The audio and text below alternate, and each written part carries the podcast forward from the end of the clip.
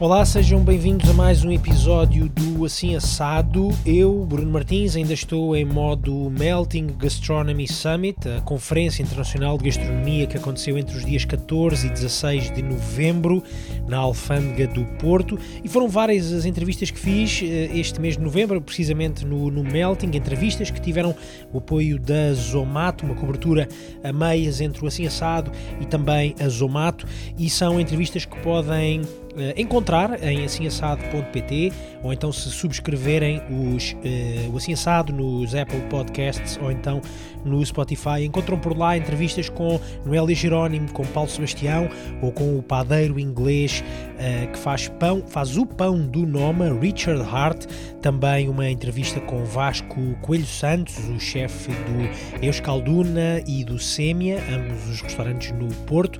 Mas ainda tenho mais alguns episódios uh, especiais para mostrar episódios com o selo uh, Melting, como este que apresento agora com Roberta Sudbrack, chefe brasileira. Ela é um verdadeiro ícone da gastronomia do Brasil uma mulher que cozinha há mais de 25 anos, que já foi chefe lá no, no Palácio do Planalto, em Brasília, foi cozinheira dos presidentes, de alguns presidentes do Brasil. No Rio de Janeiro, Roberta Sudbrack recebeu estrelas Michelin no restaurante com o seu nome e com as suas iniciais, RS, e no final de 2016, surpreendentemente, decidiu simplesmente fechá-lo.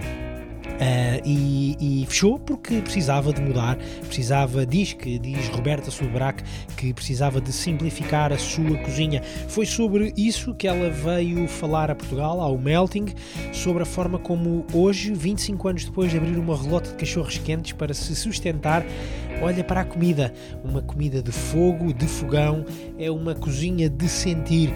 É isso que vamos ouvir já de seguida na conversa que eu tive com ela depois da sua palestra no Melting e aqui são conversas um pouco mais curtas do que o habitual, porque acontecem noutro ambiente, noutro contexto, um ambiente até onde eu nunca tinha experimentado fazer uh, episódios de podcast, este contexto de festival, de tempos contados para todos, tanto para mim uh, como para os entrevistados. Ainda assim, são conversas francamente proveitosas. E antes de avançarmos para a conversa com Roberta Sudbrac, queria deixar três breves notas. A primeira de agradecimento à Zumato por ter embarcado comigo nesta aventura do Melting. Foram três dias então de muitas conversas, algumas delas que uh, podem escutar uh, em aciaçado.pt, mas também vão poder ver algumas delas em vídeo na app e nas várias plataformas da Zomato, filmadas e editadas pelo Diogo Figueira, a quem também agradeço o companheirismo desses dias no Porto. Um segundo agradecimento, um agradecimento à organização do Melting pela ajuda que deu ao longo do festival.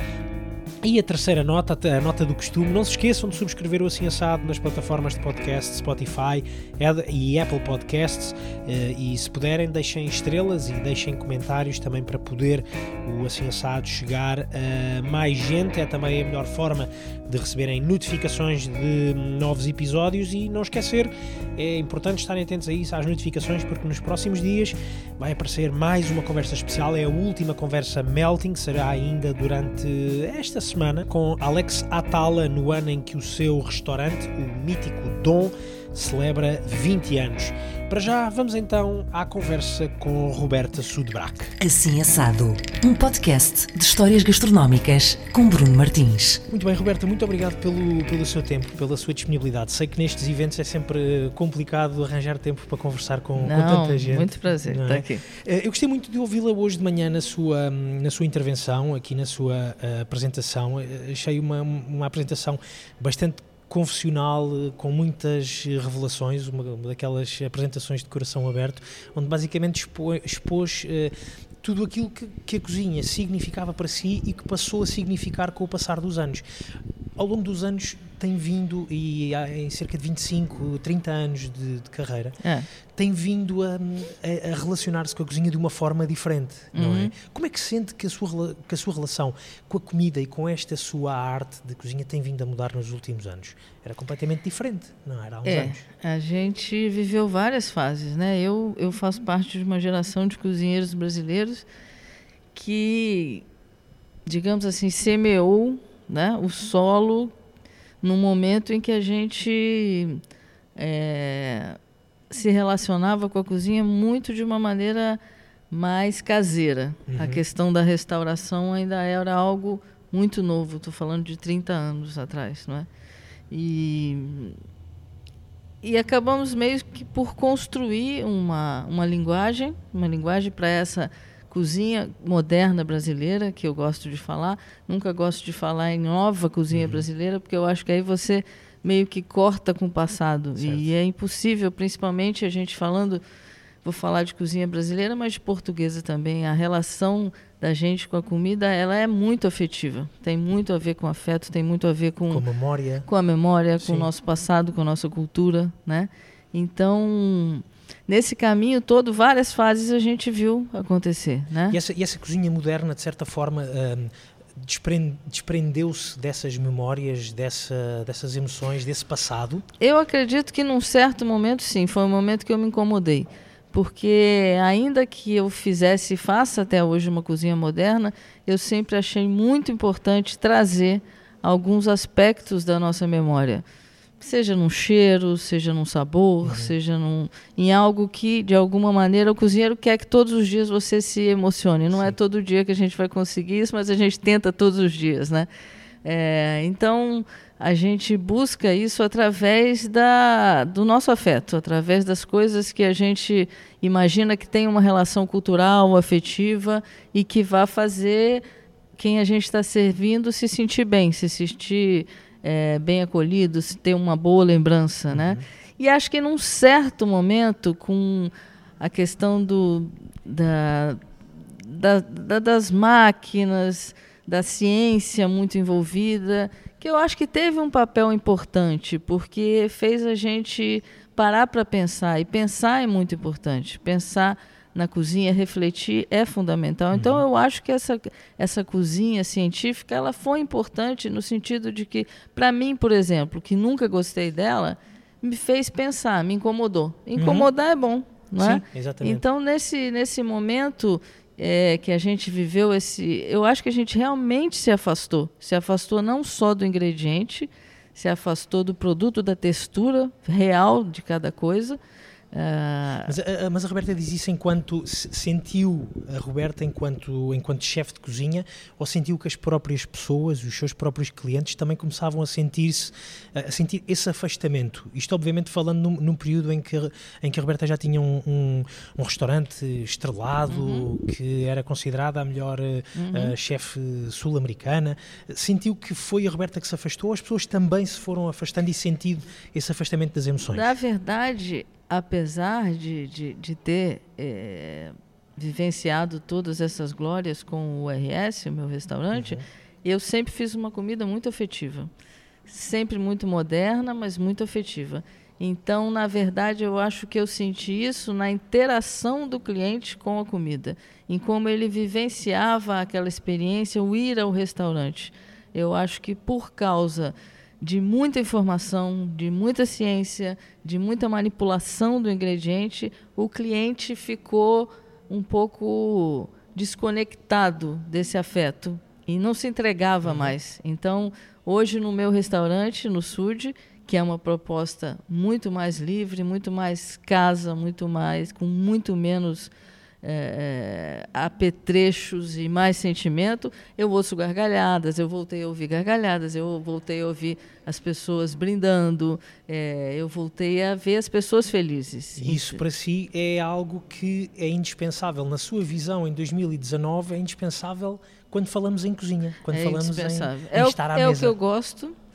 Quando eu passei a pensar que eu não gostava de ir num restaurante que, onde eu tivesse que seguir muitas regras, ter muita ou até me vestir demais. Certo. Eu parei, eu comecei a pensar que talvez o modelo que a gente tivesse criado precisava ser readaptado. Então não é tudo. Quando eu falo, eu tive eu tive questões com a forma e não com o conteúdo. Uhum. Meu conteúdo continua igual, é a minha comida é o que eu acredito. Eu coloquei um pouquinho mais de dificuldade para mim, porque eu acho importante, porque eu acho que, independente de ter tantos anos de carreira, eu hoje em dia me sinto de novo uma criança cozinhando.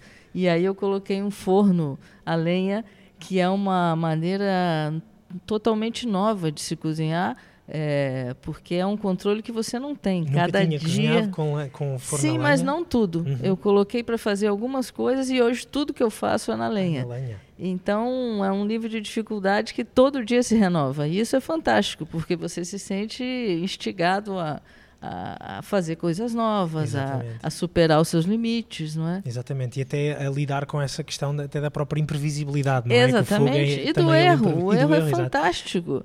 É, a Exatamente. gente teve um certo momento que a gente cortou o que era.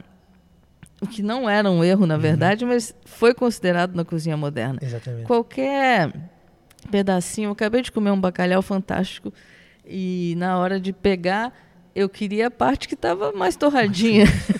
e isso num certo momento na cozinha, na cozinha, sei lá, de cinco anos atrás, era um absurdo. Você tinha que ter tudo certinho, tudo retinho. Aqueles tempos de, de cozedura ali Tempos de naquele impecável. é. Como ontem falava com a Noélia, eh, sempre tudo cozinhado em plástico e isso fazia faz Exatamente. muita Sempre confusão. fui muito crítica nisso.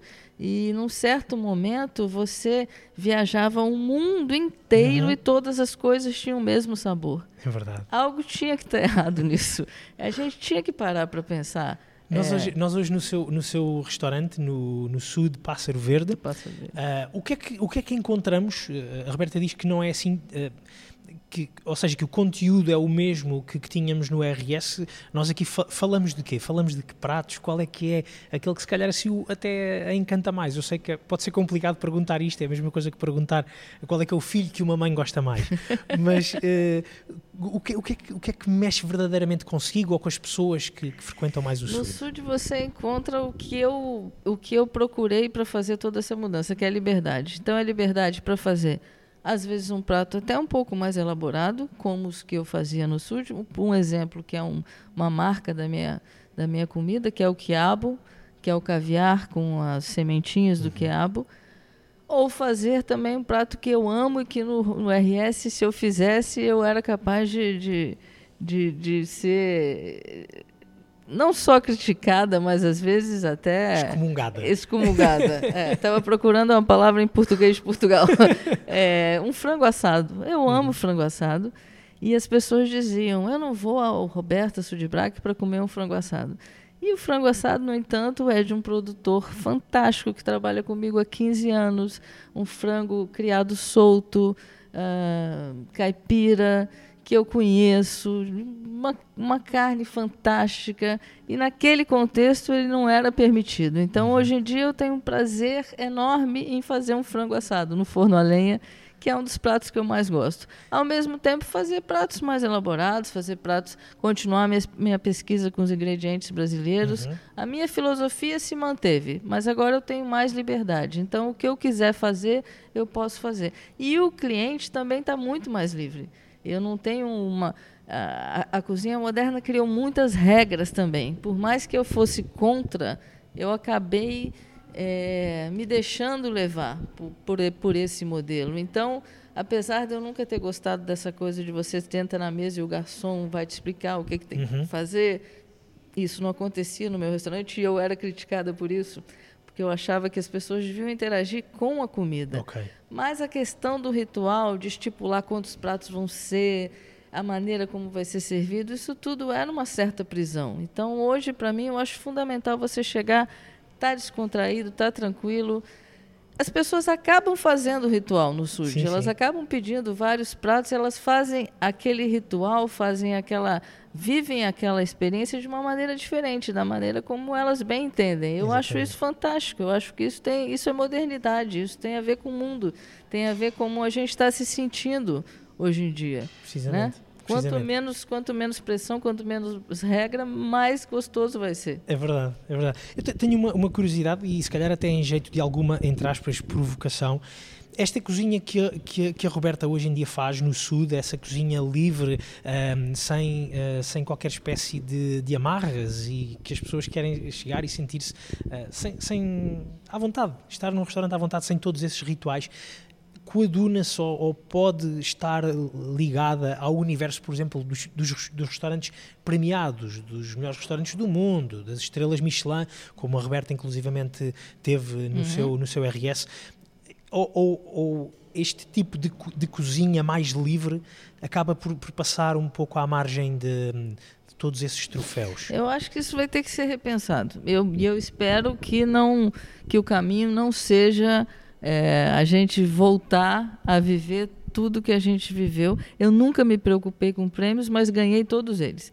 É, mas sempre fui dormir tranquila, não me preocupando no que ia ser amanhã. E sempre falei, quando a gente ganhou a estrela, eu falei essa frase para meus cozinheiros: ok, comemorem, vamos comemorar.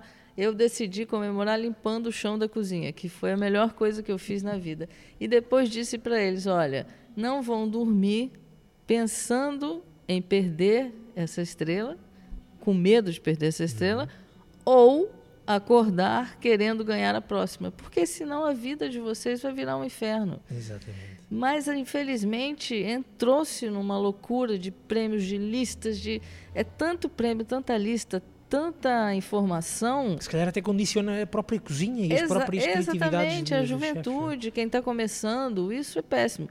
Mas eu tenho certeza que esse novo caminho da gastronomia, de alguma maneira, vai influenciar. E eu espero que, que se repense também essa, essa, essa necessidade de julgar. Não essa é porque ter é? o primeiro, o segundo, o melhor, o maior. Não, mas ter as coisas boas. Você quer chegar num lugar e quer saber onde tem bons restaurantes. Exato. Se eu leio o que é estrelado, o que é isso, que é aquilo, eu já fujo, porque não é o que eu quero nesse momento. E a mim acho... interessa muito, nesse, nesse universo, a mim interessa muito são as histórias realmente das pessoas. E também é por causa disso que eu fiz este e criei este podcast, porque acho que está. Mas isso é em todas as cozinhas, tanto se encontra histórias eh, bonitas e deliciosas em restaurantes de três estrelas, com certeza, como se encontra com num, certeza. num café de esquina. Ah, os irmãos Roca, em Girona, é uma família linda. É, é o mesmo prazer de eu sempre tive vontade de ir no restaurante da mãe e do pai, mas eu fui recebida com tanto carinho e a comida tem tanto afeto, tem tanto sentido, tanto no restaurante do pai e da mãe, quanto no deles. É. Então aquilo é verdade, é verdadeiro. E aí é que eu te digo, pouco importa a forma. Exatamente. Né? Exatamente. Então é, é um lugar para todos os tipos de restaurante. É preciso que haja um restaurante com mais pompa, com mais circunstância, faz parte. Principalmente numa cidade grande, numa metrópole, há que se ter de todos os tipos. Precisamente. Mas precisa se repensar o excesso. Foi isso? Em tudo, isso eu acho que é em tudo. Repensar o excesso não só na cozinha, mas em, mas em é, tudo. Acho que o mundo é. pede isso da gente. Foi pede... um pouco conversarmos hoje de manhã. Exatamente. É? Pede que você pense, que você tenha mais é, cuidado com a, a, água da torneira que você deixa aberta, com a quantidade de carne que você consome, com os, os, os uh, o uso dos plásticos, por uso exemplo, dos plásticos, é com a agricultura, com tudo isso. Exatamente, então, com a relação com os produtores, eh, acaba, é. acaba que a gastronomia é uma expressão, não é? E ela precisa se, é se, se, conectar com isso. É verdade. Roberto, uma, uma, curiosidade, e estamos quase a terminar, porque sei que, que há muito ainda para fazer no, no, dia de hoje aqui no Melting.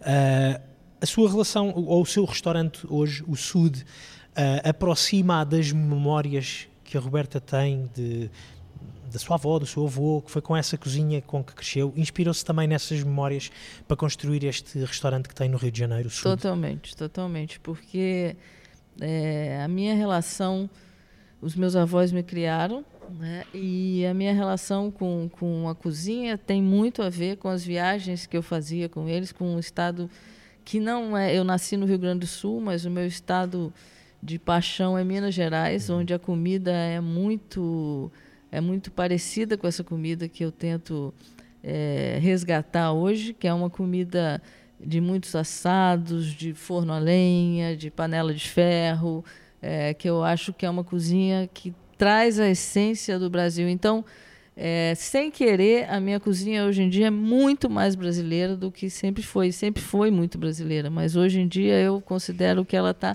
muito mais próxima do Brasil, do gosto, da, da, essencialidade do que era antes. Isso é um conforto muito grande para si, não é? Muito, uh, muito. imagino que sim, imagino que muito. sim. Essa, é, a presença é, dessas é como memórias... se você tivesse é, feito toda essa mudança, virado a sua vida uhum. de cabeça para baixo, as pessoas tivessem te considerado louca e você visse um sentido nisso tudo, mas não enxergasse que ele ia ser tão grande, que ele ia fazer realmente tanto sentido. Uhum. Hoje, cada vez que eu sirvo um prato, eu vejo quanto faz sentido tudo que eu fiz e a coragem que eu tive para fazer. A minha última pergunta, só mesmo para, só mesmo para terminar, tem que ver com o bacalhau que comeu há pouco. Eu gostava que partilhasse também connosco algum sítio ou alguma coisa que tenha comido de especial aqui em Portugal nesta sua passagem, noutras passagens, algum restaurante que também a tenha deixado com esse conforto de que fala também do seu próprio Olha, restaurante. É, eu sei que ela falou de mim ontem, é impossível não falar dela. A Noélia do Noélia, Noélia Jerônimo, Jerônimo é, no Algarve, né? Exato, né? Eu nunca estive no restaurante dela e é um dos sonhos da minha vida. Eu acho engraçado que há um tempo atrás é, tinha os rankings do restaurante e as pessoas faziam como álbum de figurinha, né? Sim. Fui, eu não fui, eu não fui. E eu nunca realmente me interessei por essas coisas, mas o da Noélia é um sonho de ir. Ela foi ao sul de Rio de Janeiro e cozinhou comigo. E era uma fase que a gente estava fazendo essa passagem da cozinha é, saindo dessa linguagem da alta gastronomia e entrando no universo do SUD e sem saber exatamente como é que a gente ia se colocar no mundo novamente. E a simplicidade dela, a maestria é, com que ela lida com uhum. a, a, a cozinha dela e com a cultura da cozinha dela foi definitiva para a gente. A maneira como ela lidou com os ingredientes, a maneira como ela montou aquele quebra-cabeça da, no dia do jantar e, e interagiu com a gente e com o que a gente estava propondo ali foi um ensinamento de vida. Foi assim da, das comidas mais verdadeiras que eu já experimentei na vida, por um simples motivo: a comida dela é ela. Exatamente. Ela é, é a comida dela e ela e a comida dela é ela. É então verdade. eu acho que é isso. Não tem não tem subterfúgio para isso. E a Roberta é... tem que experimentar então agora comer a comida dela, olhar para a Ria Formosa, que é também aquele quintal lá ao mesmo quintal, entre aspas, obviamente, ao, mesmo ao pé do restaurante dela, fica também esse desafio. Eh, visita Noélia também no Algarve. Com certeza. Eu, se, se tem um conselho para dar quanto a isso em Portugal é visitar a Noélia. Não, não tem nada, não tem nada mais verdadeiro. Muito bem. Roberta, muito obrigado pelo seu tempo. Eu que agradeço, uh, foi um prazer. de um bom resto de festival e bom regresso a casa muito também. Obrigado, muito obrigado. Obrigado por, por terem me recebido com tanto carinho. Obrigado. Conversa com Roberta Sudbraque no Melting Gastronomy Summit, a chefe do Sud, Pássaro Verde, chefe brasileira. Uh, conversas assim assado com o apoio da Zomato no Melting Gastronomy Summit. Para um, ouvir, como sempre, no Spotify, nos Apple Podcasts. E para ver, não se esqueçam, em breve em vídeo nas plataformas da Zomato na app e também nos vários eh, canais. O Assim Assado então tem ainda mais uma conversa para uh, partilhar nos próximos dias. Conversa com Alex Atala, no ano em que o Dom celebra 20 anos de existência. Fiquem atentos, ainda vai ser durante esta semana. Até lá, um grande abraço e fiquem bem.